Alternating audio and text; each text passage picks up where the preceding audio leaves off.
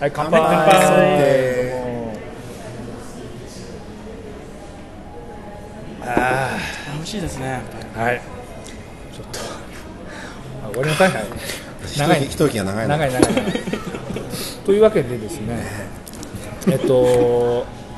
何ですかこれは？どういうことですか？見晴らしがいいわね。ねほんとね。気持ちがいいね。素晴らしい。これどこですか？これはね空じゃない なんで東京の東じゃないの、熊木さんのねそうです。お膝元ですね。まああのなんていうんですかね。場所言っちゃまずいの？いや別にいいんじゃないの？浅草のね。ね浅草です。隅田川を見下ろす場所に、まあご存知の方はすぐピンとくると思いますけどもにいるわけですよ。いいねこの眺めね、そうね。天気もいいし最高。でしかもねあのもう一人ですよね。そうゲストがね。ゲスト。今日すごいね、外ロケで。しかもゲスト。ってしかもあれですよ、身内じゃないのよ。そうそうそう。今日初めてた。またま会ってね。たまたまやっちゃうみたいな感じでね 今やっちゃってるっていう。何のそう何のあのネタ合わせもなってでも、このポッドキャストをずっと聞いてくれてる貴重なリスナーの方よね、そうなのねこんなクソみたいなポッドキャストを 一生懸命聞いて。クソいいのお便りもね書いてくれて、若手の研究者の方に来てもらいました。じゃあご紹介え私が？えっ、と福島亮さん。はいどうもこんにちは。あの福島と申します、はい。こんにちは。福島さんはねずっと、あのこのポッドキャストをそうなんです ね。あのちょっと偶然あのいろん教えていただいて、そうなんだ。それで聞き始めたら、もう面白くて仕方なかったのでもう聞き込んでしまいました。でもさあの、まあ、お便りもくれてたんだけど、実は結構あの私たちと近いところに。そうなんですそうなんです、まあニアミスって感じですね。似合いそうだね、ちょっとずれながら。知り合いの知り合いみたいなそういうね。なまあ、出身大学が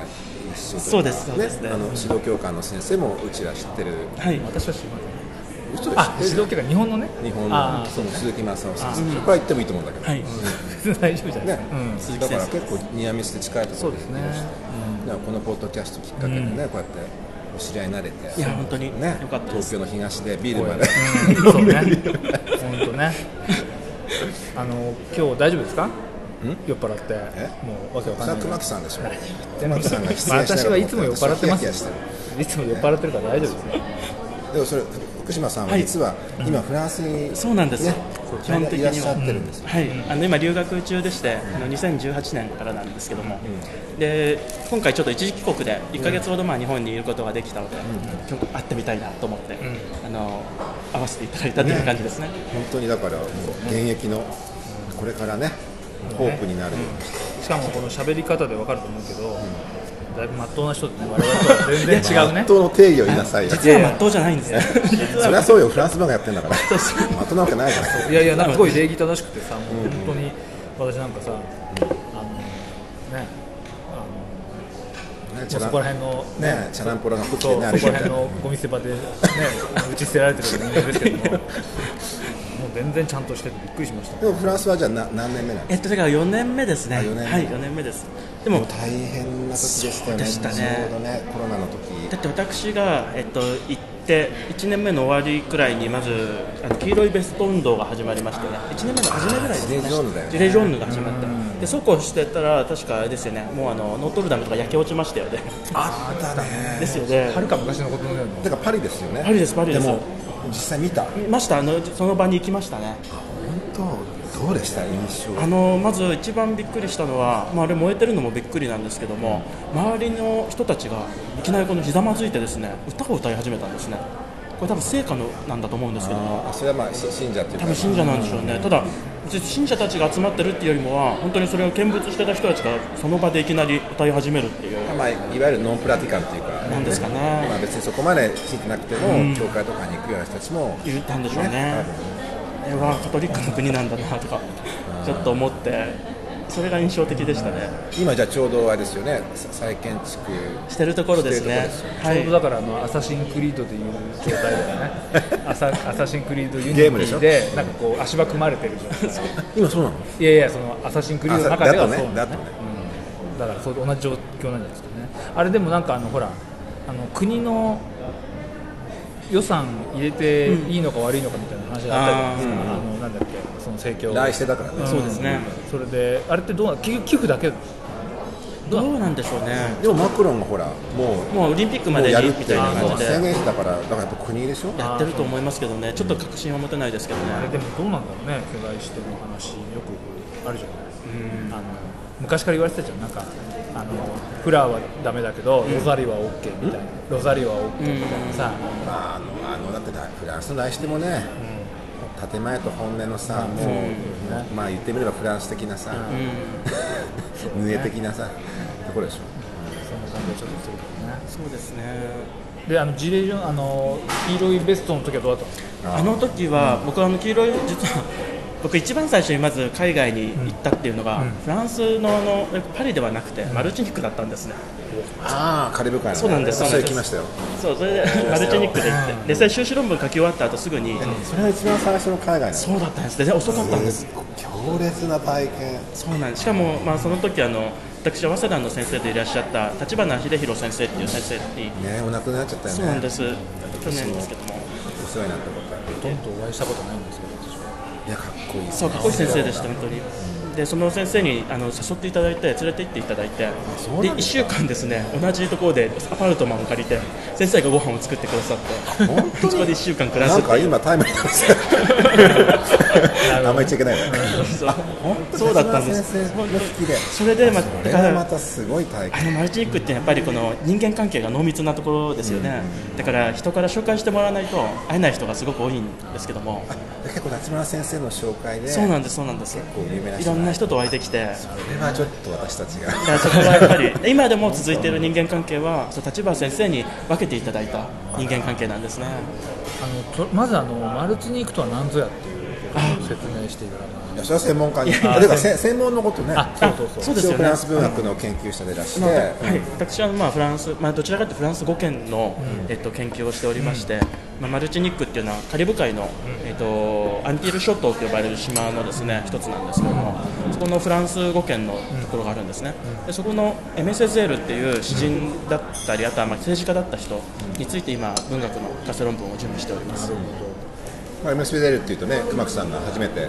ああそう言ってたねフランス語で読んだ。あの植民地支配論そう植民地主義論とか、あと帰郷ノートとか、帰郷ノートは難しすぎてわけわかんなかったので、あれだったけどそうそうそうまああのまああれですよね、マルチニックにとってはまあ。まあ、建国の父というか、まあ、それに近いですよね。まあ空港もね、メッセージ空港そうですね、メッセーゼール空港ですね。やっぱりマルチあのパパセゼールって呼ばれてますね。あ、そうだよね。えあいろんなセゼールがいるからあの要するにまマルチニックを我らが父。そうです植民地から海外圏に来たパパブッシュとは違う いやだってほらむすあのあ息子もいすますけどね。ね甥っ子がなんかそのほらバンドやってバンドやったりねしてそういうそういうこともあるからなんかセゼールっていう名前はよくある名前なんですか？そんな多くはないと思いますけどもね。う。でで何でしたっけ？あそうそう。最初マルチニックだったんです、あの海外に行ったのが、でその後がまあパリだったんですけども、それどうやって行ったんですか、最初。最初はもう自分で飛行機を日本からでしょ日本からです。日本からまず、えっと、シャルル・ド・ゴール空港で降りますよね。でパリに1回行ってそこでトランジットで、あのオルリー空港に行くんですよね、でそこから直通が出てるので。あの、エールカリビアン。そうですそうです、であの日本から行く場合ニューヨーク経由とかでそうはないいうんですか？言い方行き方もあるんですけど、あの今やっぱパリ経由の方が、パリだからだと8時間ぐらいですよ。えーそうですね。そうですね。ということは8から10とか。全部合わせて20一丸1日ぐらい。かかっちゃいますね。日本からだと大変ですよね。なるほそうでした。そうそう。で2回目がパリで、でそうこうしたらジレジョーヌが始まりましたよね。どなるほど。で実はパリに着いたんですけども、その後すぐにまたマルチニックに行きたくなってしまって、あの行く前日にですね僕、ジレジョーヌのデモに参加しちゃったんですね。あ、そうなんだ。で参加するともちろんあの催涙ガスとか浴びせられますよね。えそうそれパリでしょ？パリですパリです。であのなんか凱旋門のあたりとかをなんかまあ明日からもうマルチニックで、多分帰ってくる子には終わっちゃうだろうとかって思ってですね、参加しようかなと思って。あ、もう全然そういうとこ参加するの嫌じゃない？い。やまあちょっと面白半分というか好奇心で。えあそジレジョンヌっていうのはえ何ですか？それもどうぞ。まあでもあれもともとやっぱり燃油値の問題ですよね、あのそれでカーボンだかなんかのお金を上げるっていうので始まった社会運動で、まあ、その後どういうふうに変転していたかってあというのが農業の、あそうですね。従事者の人たち。そうですね、どちらかというと、パリの中部っていうよりも郊外の,、あのやっぱり航空交通手段とかに車を使ってるような、あの人たちが主に中心になってやってたやつですよね。それ結構やっぱりあれですかもうじゃあもう世代的には若い人も？あのかなりいましたね、若い人も多かったですし、あとはまあ上の方もずいぶんいましたけどね。ただ、やっぱり参加してる人はみんなクロート的なところがあるので、催涙ガスを持ってるわけですよ。やっぱりやっぱりやっぱりイデオロギーもあるんですか？イデオロギーは多少あるんでしょうね、あとやっぱり慣れてくるので、ノウハウが出てきてくるわけですよね、そしたら、催涙ガス浴びても大丈夫なように、あのみんなマスクを持っていこうみたいなまあ、いわゆるスワソンチュイッターって言うけど あ68年のその世代なんだ公営の公営の人たちですよねきっとねなるほどねなるほどねで僕、その時マフラーしかなかったので、いやだ。あでもそれはいいな体験としては。でそれをまず吸い込んで、ゲホゲホ言ってたら、あのなんですかあの警察が、あれうまいんですね、少しずつこのなんか魚をですね網に追い込むみたいに、ちょっとずつ囲み始めるんですよ。やばいと思ってでなんか捕まってなんか滞在教科書とか取り上げられて嫌だなとか思ってあのパーってですね細い道に入って逃げようとしたらわーって後ろから声が上がってなんか後ろからですね人の群れがザーッと走ってきたんですね、でまあわーって走って逃げたんですけどもあの時はちょっと怖いなってやっぱ思いましたね。いいねねいいネタになるね。授業のネタに、そういうことあるねえだからデモっていうのはまあ面白いけども逃げ方も覚えておかないといけないんだなとか。あそうね。そうそうそう。やっぱ作法があるからそう作法があるんです本当に。だからちょっと素人で言っちゃったのがまずかったですね。あでもいいですね。ちゃんと中に入って。でその次の日にはもうマルチニックに飛んでいたという。でその後今度コロナでしょ？そうでした、コロナでした。でコロナはだから2年ぐらいあったんですけど実は最初の頃は少しあの日本にあの学会かなんかでのために一時帰国した時期もちょっとあったんですよね。ただまあその後やっぱり帰ったらコロナずっとありましたし、まあ、家にいなくちゃいけないみたいなことがあってそれはちょっとやっぱりなんで言ったらいいんでしょうね。息苦しかったですよね、じゃあそれそのそのコロナ始まってから今まで一度も帰ってない？そうでしたね。だ。だから2年ぐらい帰ってませんでした日本には。じゃパリでもいわゆる巣ごもりって感じでしょ？そうです。でもあのやっぱりパリの人たちって国からなんでしょう？出るなとか言われると確かに出ないんですけど、それがちょっと解けた瞬間にもう全もう全員まあ無法地帯になりますよね。だからそういう意味でもう今は日本よりもきっとなんでしょう？えー楽観的というか開放感にあふれ最て初はひどかった。最初はすごかったでしょうね。だってマスクする習慣になってないですもん行動制限するなんてことの一番嫌いだしね、大嫌いだと思いますよだってなんか昔はさあの日本人が留学してマスクなどしようものなら、うん。おかしな人だと思うてかあの伝染病って言われるのそうそうそうそう。そうなんです。だから向こうの人が日本に来るときに花粉症の季節だとさ、何が起こったんだっていうのよ。でなんか伝染病でも起こったのか？いや違うこれはあのポレーヌでっつって。ポレーヌっても分かんないのよ。花粉症なんか今はなんかちょっとあるみたいなえーちょっとあるみたいですね。当時はなくてさなんでそんなものにマスクするんだっつってそうでも別に伝染病になったとしてもあんまりしてなかったイメージが。うん。だするってこと自体がもうね、あれ不思議ですよね。なんでマスクしないのか。イメージの問題なのか、顔を隠すことが嫌なのか、うんなんなんかうざったいんでしょなんかよく言うのはさあの日本人は目で表表情だだから漫画とかでも目がでっかく。うん。だけどあの、まあ、フランスなのか分かんないけどあのサングラスするじゃん。うん。やっぱり目は隠していいの。うん。だけど口とかは隠れてると表情とか見えないからつまり表情をどこで見るかっていうのでいや知らないよ。そういう話を聞いたってだけだけどその日本はだから目目が開いてればだむしろサングラスとかしてるとあのなんか怪しい人みたいなさ感じになっちゃうけどあのその目が見えてればあの別にマスクしてても別に怪しい人っていう、まあ、まあ怪しい人はしてるんでしょうけどあのそういう感じでだからそのどこが顔のどこのパーツが表情の核になってるかっていうことで、あのサングラスはしてるけど口は塞がないみたいな。まあ、あとあれですよね。あのフランス語を発音するときにやっぱりマスクをしてるとちょっとこうなんでしょう。うんみたいな音を出すときはあやりにくいですよね、あと鼻が高いからねああ確かに。それはあやっぱりなんかちょっとマスクするとさ盛り上がっちゃってうん。まあそうかでもあれですかワワクチンは向こうで受けたワクチンはい向こうで3回受けましたね。大変だった。んだいやいやでもあのすぐ受けられたのであの今あのマクロンさんが非常に自慢しているドクトリブとかっていう、あのアプリっていうんですかね、お医者さんを探す。あれですぐ予約が取れてあの本当にすぐ受けられたんですね。そしてどこでやるえーっとですね一番どこでも受けられるんですけどもあの近くの病院とかで空いてる時間があればそこで受けられたので非常になんでしょう楽でしたねそれはなんかその日本みたいにこう予約何ヶ月も前に予約取って。あそういうことなかったですあそうなのあのすごい人なんかは、あの当日とか打ってる人もいましたね。はい。なんかそれはじゃあもう打つ人がもう医者だけじゃなくても多分なんういろんな人に看護師とかそういう人がだよね。ねきっともう最初からそうして。おそらくそうだよ。だってイギリスだってさもう薬局とかでもボンボンボンボン打てるようにして、ね、日本もやっぱりちょっと遅かったよね。うん。もたもたしててそうね。あの検査とかは非常に楽ですよねあと向こうは。ああそう。もう薬局ですぐ受けられて、10分後とかにあの携帯のあのメールかなんかで結果が送られてきたりするので、えーそうなんだ。非常に楽でしたね、いやそういう時はフランスはやっぱり合理主義合理主義だから、うん。だと思うそうなんだ。でもあれですフランスってあの薬局多いじゃないですか、まあ今回それが初めて役に立ったんじゃないでしょうか、ね、あそうかそうか。やっぱそこがやっぱりスポットになるのよね。フランスの薬局ってさ女の人しかいなくない？男の薬剤師っている？あでも僕のアパルトマンのすぐ下の薬局はそうですね。男性がいてます。よ俺あの最初の留学であの痔になったんですよ。はそれであの痔になって、あのやっぱりほら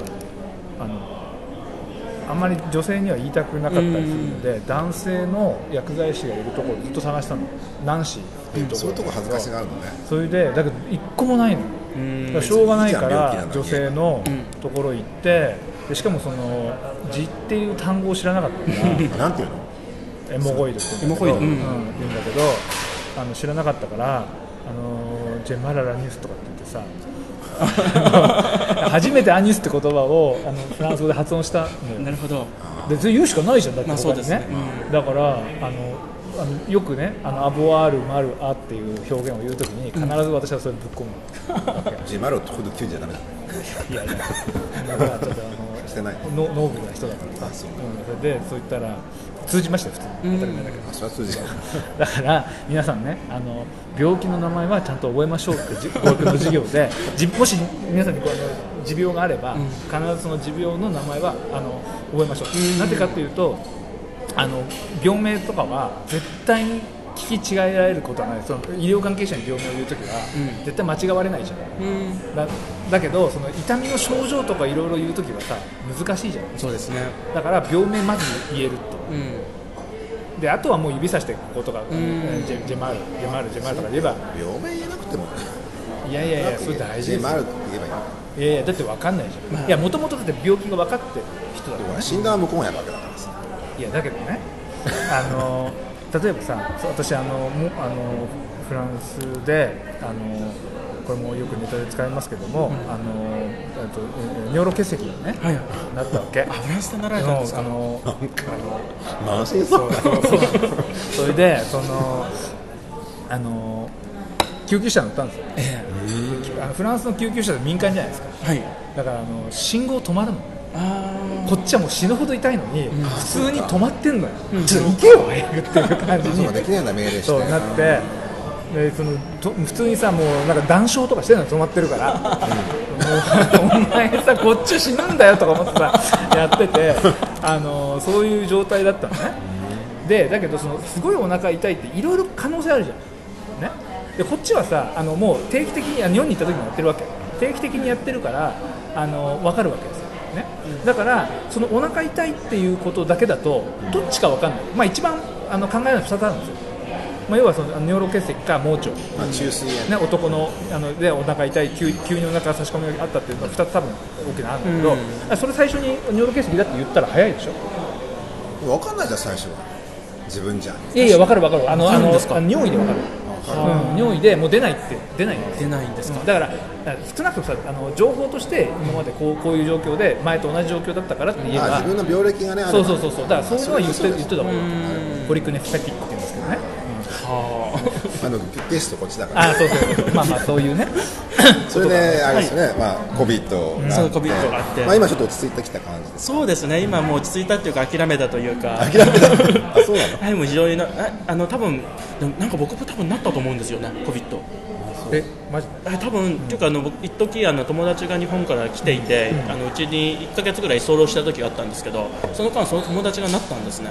あそう。ですので多分僕もなんとなくあれ？だるいなみたいな日が2日ぐらいあったので、なった時は何かあるわけ？ですなんかこう援助とか。いや何にもないですね。何にもないんだ。あので検査で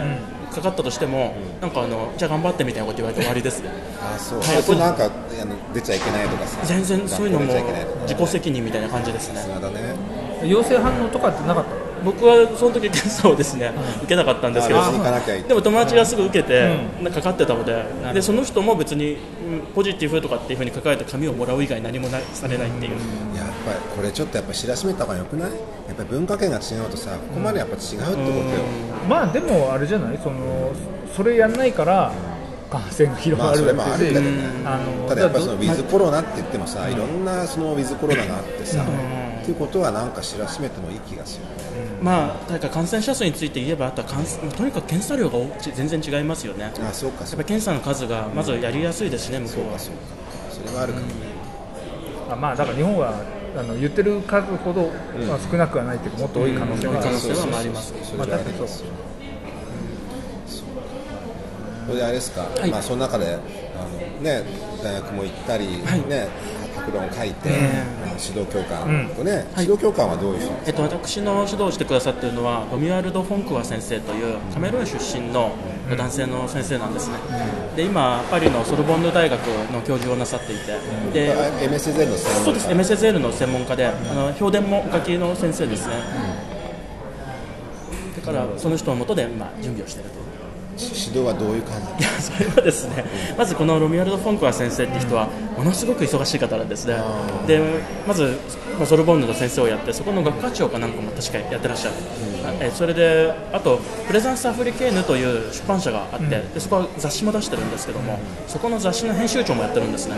でさらにあの大学都市、国際大学都市でしたっけ、して、であそこの、えっと、ルシアン・パイっていう建物の館長もやっていて、まあ、そういう役役職をたくさんやってるんですね。で今そのリシアンパイに住んでるんでしょあいやえっと去年までは去年ぐらいまで住んでましたそこに。あの大学都市っていうねいろんな、要するにあの国の,、あの寮があって、まあ、日本館っていうのもあるんだけど、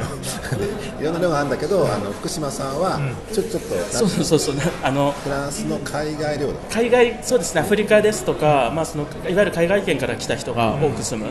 そこに、まあ、指導教員にですね泣きついて入れてもらって、でそこで3年おりました。あ本当、でもそれもあるやっぱりその先生はやっぱり面倒見がいい。いやー本当にありがたかったですね一番良かったのはあの向こうってたくさんサインを書かせられるんですよね、あの書類に、学籍を登録するときとか、あそれのランデブーを取るのが、本当はすごく大変なんですけども、住んでますので、同じ建物に。あその人もそう住んでたんです。館長だから。館長だからあそうかそうか。そうするとあのレセプあのなんで受付の人とかに書類預けておけば、あもうやってくれる。何日か後にサインしてもらえるはいいね。これはもうとにかく良かったですこれは。だってさ私も留学してる時に、とにかくアテスタション、証明書を書いてもらうのがさ、本当に大変で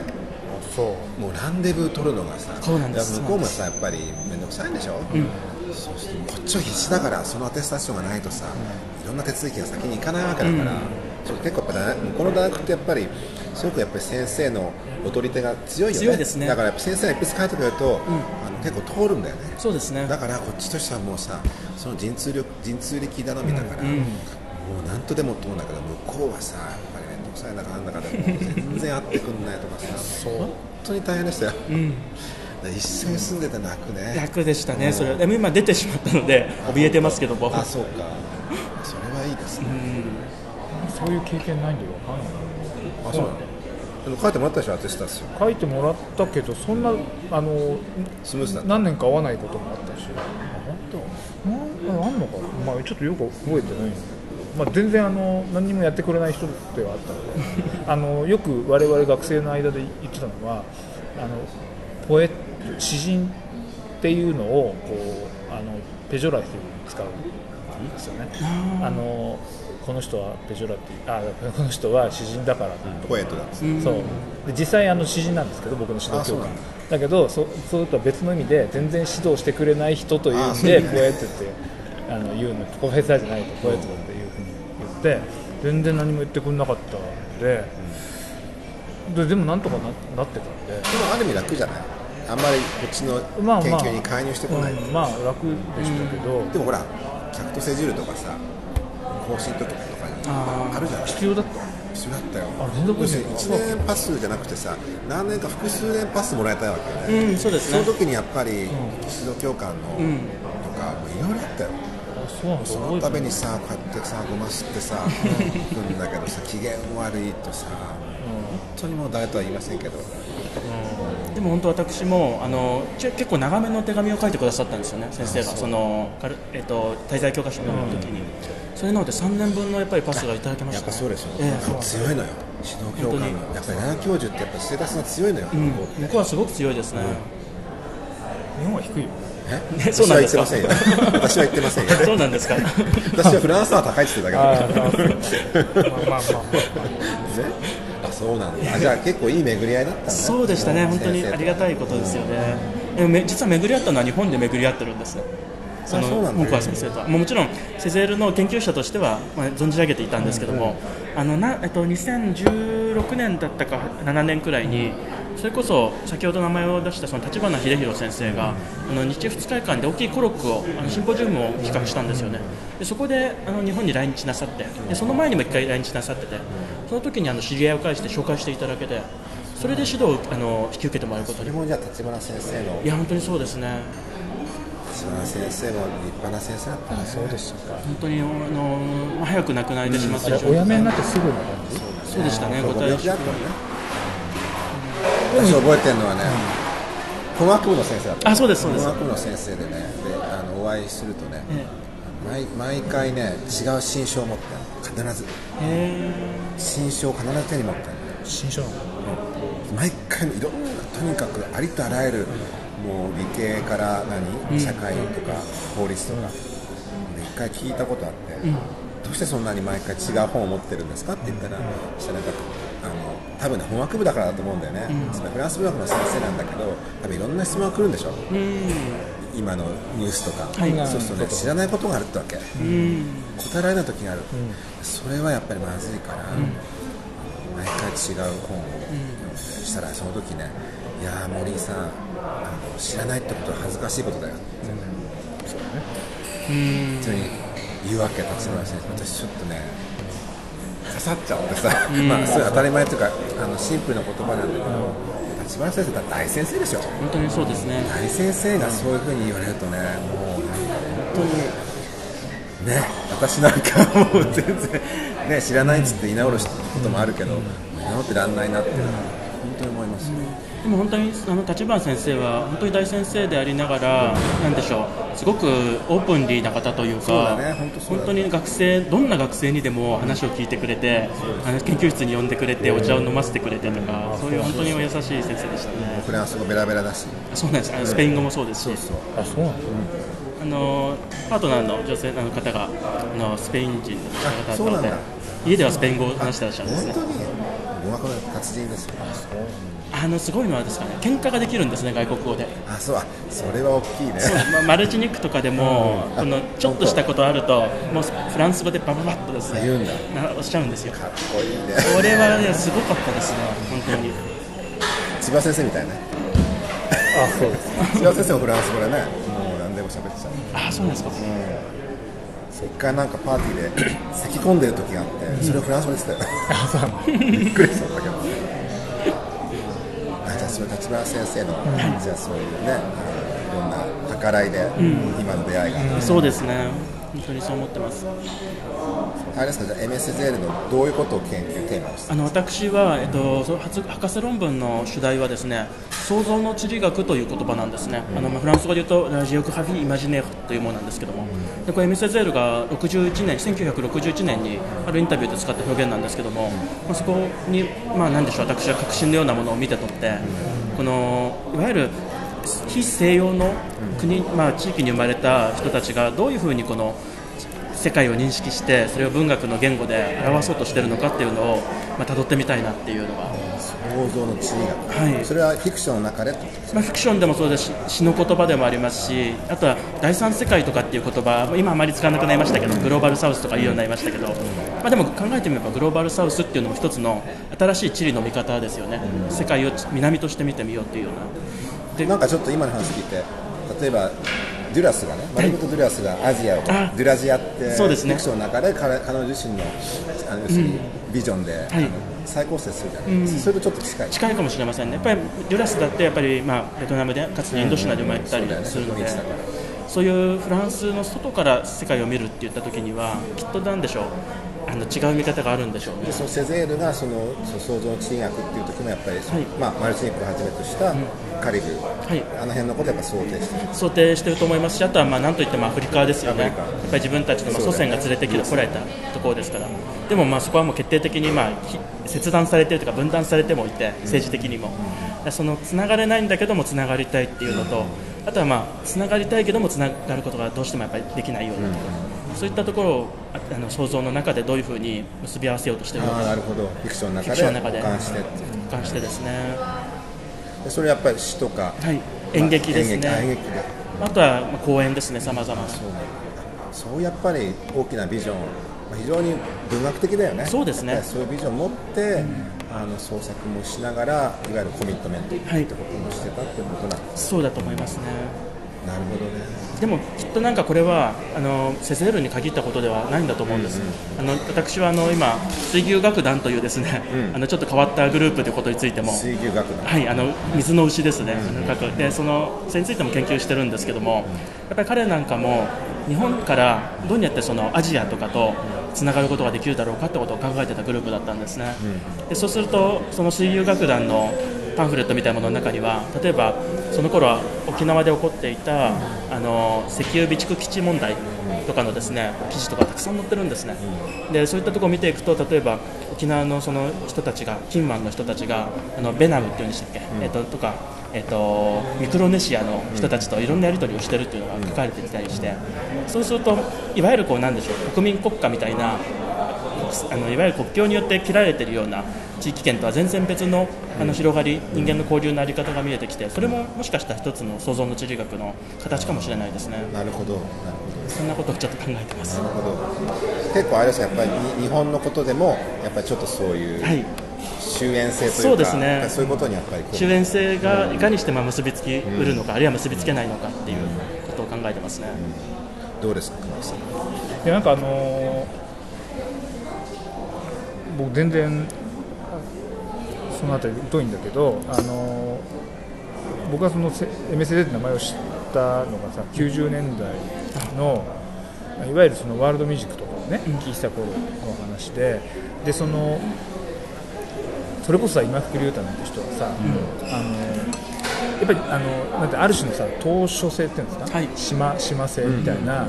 あのところでそのマルティニークだとかあの、まあ、日本だとかっていうのを結構対比させていたんだけどなんかさ正直あの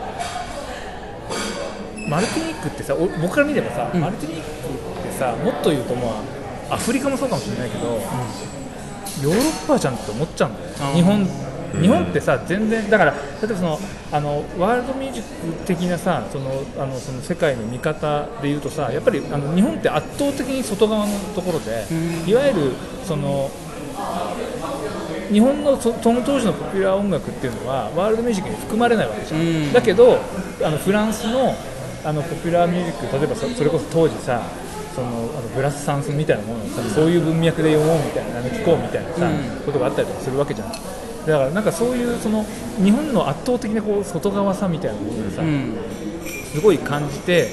あのだからその MSL にしても、そのグリッサンにしても、ヨーロッこっちから見たらヨーロッパじゃね？とかちょっと思っちゃう。んだよねそんなことないのかな？だからそこで例えばよくあるじゃん。ほらあのアメリカのさあのアジア人差別と同じですよね、つまり黒黒人が差別するわけじゃん。うんうんあの殴路上で殴ら殴られたりするわけ、あれってさなんかあの白人黒人の対立の中で、その対立の中である種の共同体が作られていて、うん。でそのあのあのジョンヌの人たちもさもうそこから全然は弾かれていて、うん。っていうのをすごい感じるわけ。うんだからその意外となんかそのあのつまりこう、うん。非植民者っていうか非非差別者の中にもやっぱり、あのある種ちょっとつまりあの格差というか、うん。っていう立場のかっていうかだからやっぱり違いがあって。別非差別の中で両者のを共あの包含する共共同性みたいなのもできちゃってて、うんうん。そこに入ってない人っていうのは意外と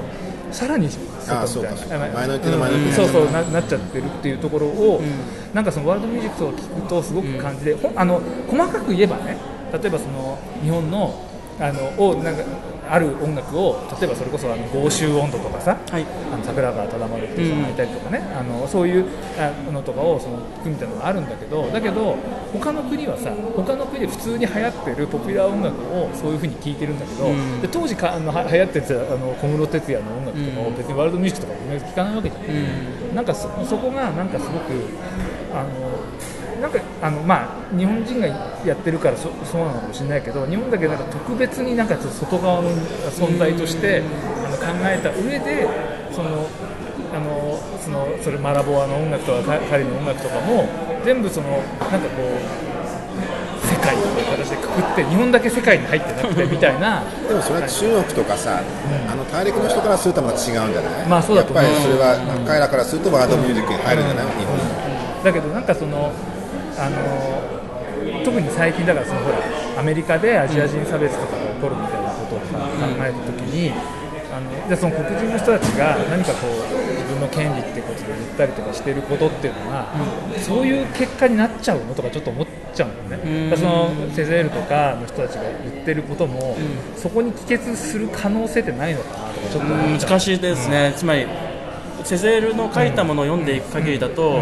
そうは、まあ、ならないってことなんです、つまりいや実は最近ちょっと調べてた文章の中で、セゼールが、まあインドの人と話をしてる、あの対話があったんですけども、やっぱりその中では、やっぱりその時もインドはイギリスとかの植民地ですから、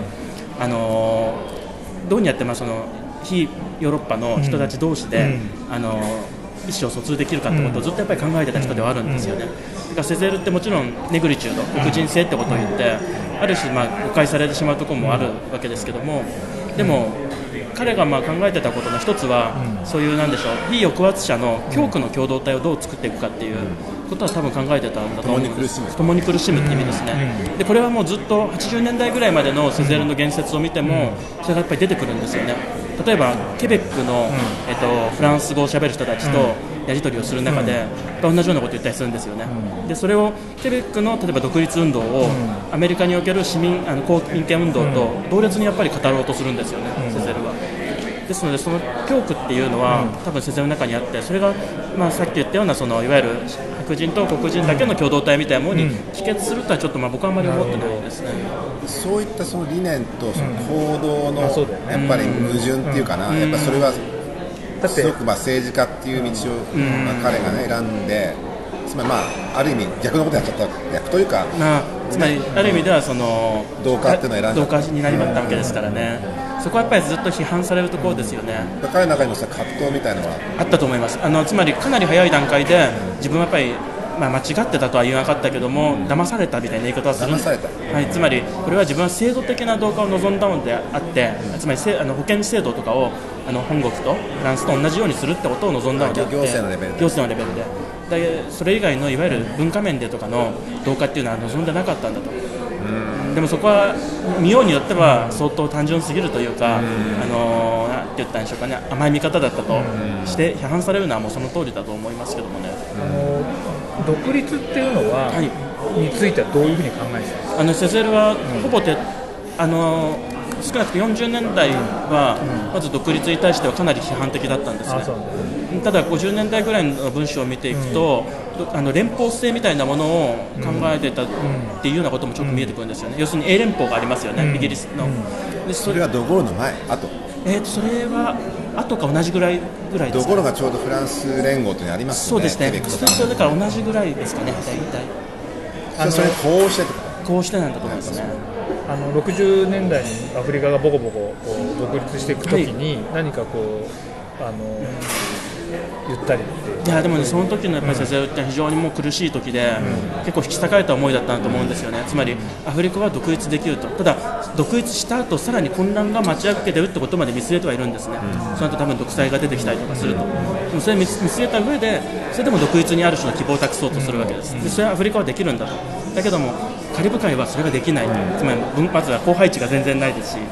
そそこからまあ独立してしまえば、ものすごい経済的にも物資面でも困ってしまうわけですよね。それは何？あのハハイチとか。配置とか見てですよね。見てってこと、え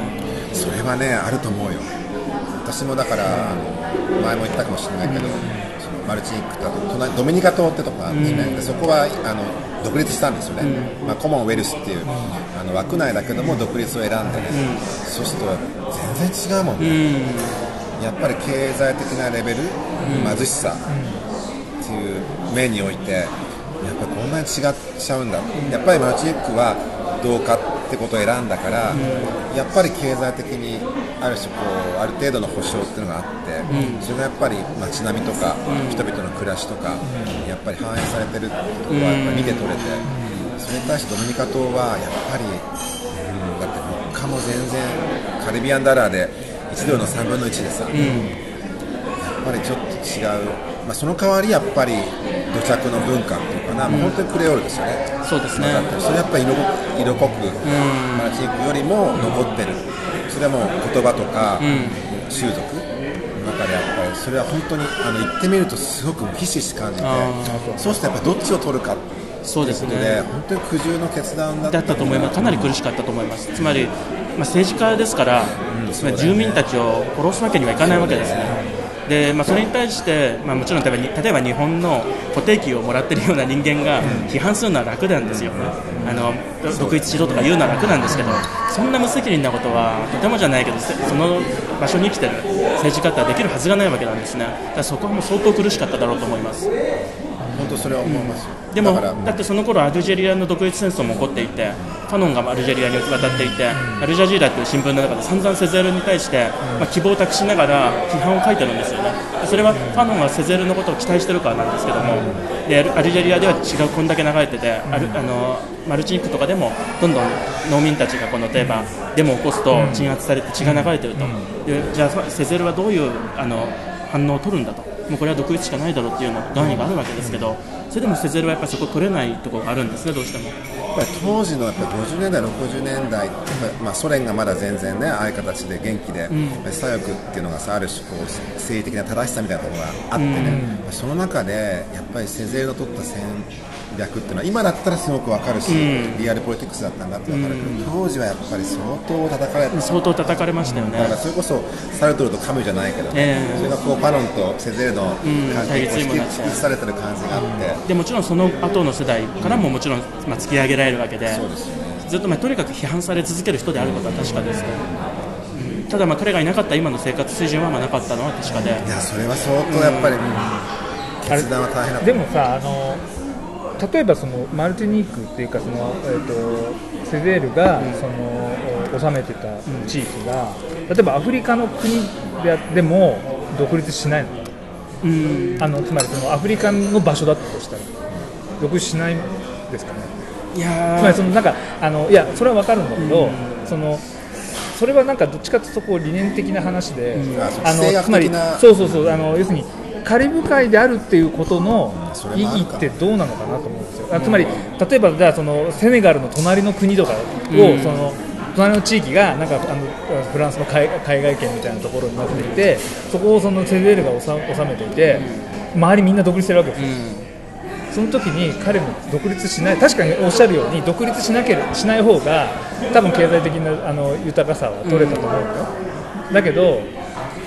どうかなっていう感じがするあれですかね軍事的なやっぱりまあ、そういうのもあるありますよ文ね、脈もあった。あったとは思いますよね。え具体的にどういう？でつまり一番の問題は、まずはカリブ海とにかくアメリカに近いわけですよね、そうすると地政的には、とにかくアメリ,、まあ、アフリカアメリカにとってだって、カリブ海って裏庭みたいなものですから、やっぱりその中でどうやって自分たちのあの土地を守っていくかっていうような、でもその気になればあ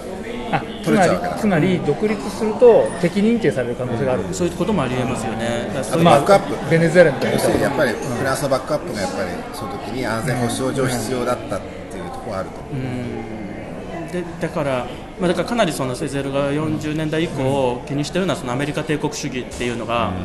をいものすごいやっぱ気にしてはいるんですよね。だってそれはインドネシアの島々でまさ起こってるのがまさにその問題だったわけですのでそれがいつ起こってもおかしくないわけです例えばその60年代のキューバに対して何か言ってたりはする？あーあのそれは多少言ってますよね。えそれはキューバ寄りなはあ発言？やっぱりそこはやっぱりキューバに寄ってると思いますね。だってちょうどインドシナ戦争が54年そとかでしょ。れぐらいです。でその後ベトナム戦争になって、あの泥沼もやっぱり見てるわけだから、うただあのなんていうんでしょう一番重要なのはそのセゼルの場合は確かに彼自身は同化の方向を選択したと、でそれは独立ではなかったわけなんですけども、でもその独立していく統治に対してものすごく強いエールを送ってるんですよね。あそうか。だから独立に対をせ受け入れられない受け入れないっていうよりもはやっぱり政治家としてその選択が取れなかったっていう。マルチニックに関して言えばやっぱりそれは同感が一番ベベストな選択だったけども、でも本当はやっぱり本当は独立したいっていう思いは強くあるそのことを外に対する支援として表やってい明していくく表明していくわけですね。それはじゃあもしアフリカだったらしてたかもしれない可能性はもちちろんあると思うわけですですから非常に強いあ独立というかだからそのそれだからこそ連邦制みたいなことを早い時期から言い始めるわけですので、独立に対して、まあ、あのある種の熱い思いはあったんだと思うんですね。でだからその今はまあ海外圏になってしまうけども、その中でどうにやって、あの自分たちの独立性を守っていけるだろうかということに信したのが、まあ、セゼルだったんだと思います。ね。いやなんか今日のお話聞いてなんかすごく MS ゼールって人がどれだけやっぱり苦しい立場に置かれて、あのああいう合戦したかってすごくなんか理解できた気がする、なんかでもやっぱりものすごく情熱家でそういう今言ったその創造的な、ねあの地図っていう、やっぱちゃんとビジョンも見えてた人そうだと思いますね。そのところその面をやっぱりやっぱりみんな知らないじゃないですか。そうですね。そういうこと。をでなんかこの創造の地理学っていうのも一枚岩ではないんだと思うんです、いろんな面があって、それこそ一つ見方を変えれば、いわゆる第三世界主義みたいな形で実現しうる創造の地理学も多分あったはずありえたはずなんですよね、全然違う連邦制みたいなものとかがありえたと、そういう地理学もありえただろうしあとはまあ先ほど言ったようなそのもう絶対存在しえないようなかつてのアフリカに対する思いのような地理学もありえただろうしっていう。でさらにもっと残酷な話にななればそれこそインドシナ戦争の時とかはマルチークの人たちも徴兵されてるんですよね。でそうすると世界中にマルチークの同胞たちの体がち散りばめられていく。死体という形で散りばめられて今のもウクライナで起こっているようなことがいろんな形で起こっていくと。でその血の共同体みたいな血の血によって描かれた地図みたいなものっていうのもその創造の地理学の中には残酷な形で含まれるんですね。なのでそういうさまざまな層があるっていうのはまあ思いますね私自身。はその辺はなんかやっぱりマルチニック的な土俗的なちょっとシャムワ像みたいな世界観の通じますね、その血の血のや血をやっぱりねそうですね。重要視するっていうわけで。あのだからもうちょっと。最後一ついいですか質問して、あの今さあの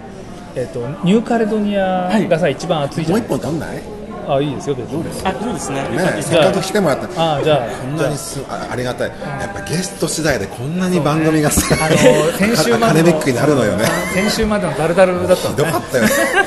本当に福島さんが来てくれやっぱりね、ゲスト大事でですもないです。ありがとうございます。じゃあ今日はちょっとね、あの締めて、はい。ちょっと来週また続きを、はい。あのやりたいと思います。はい。ありがとうございました。ありがとうございました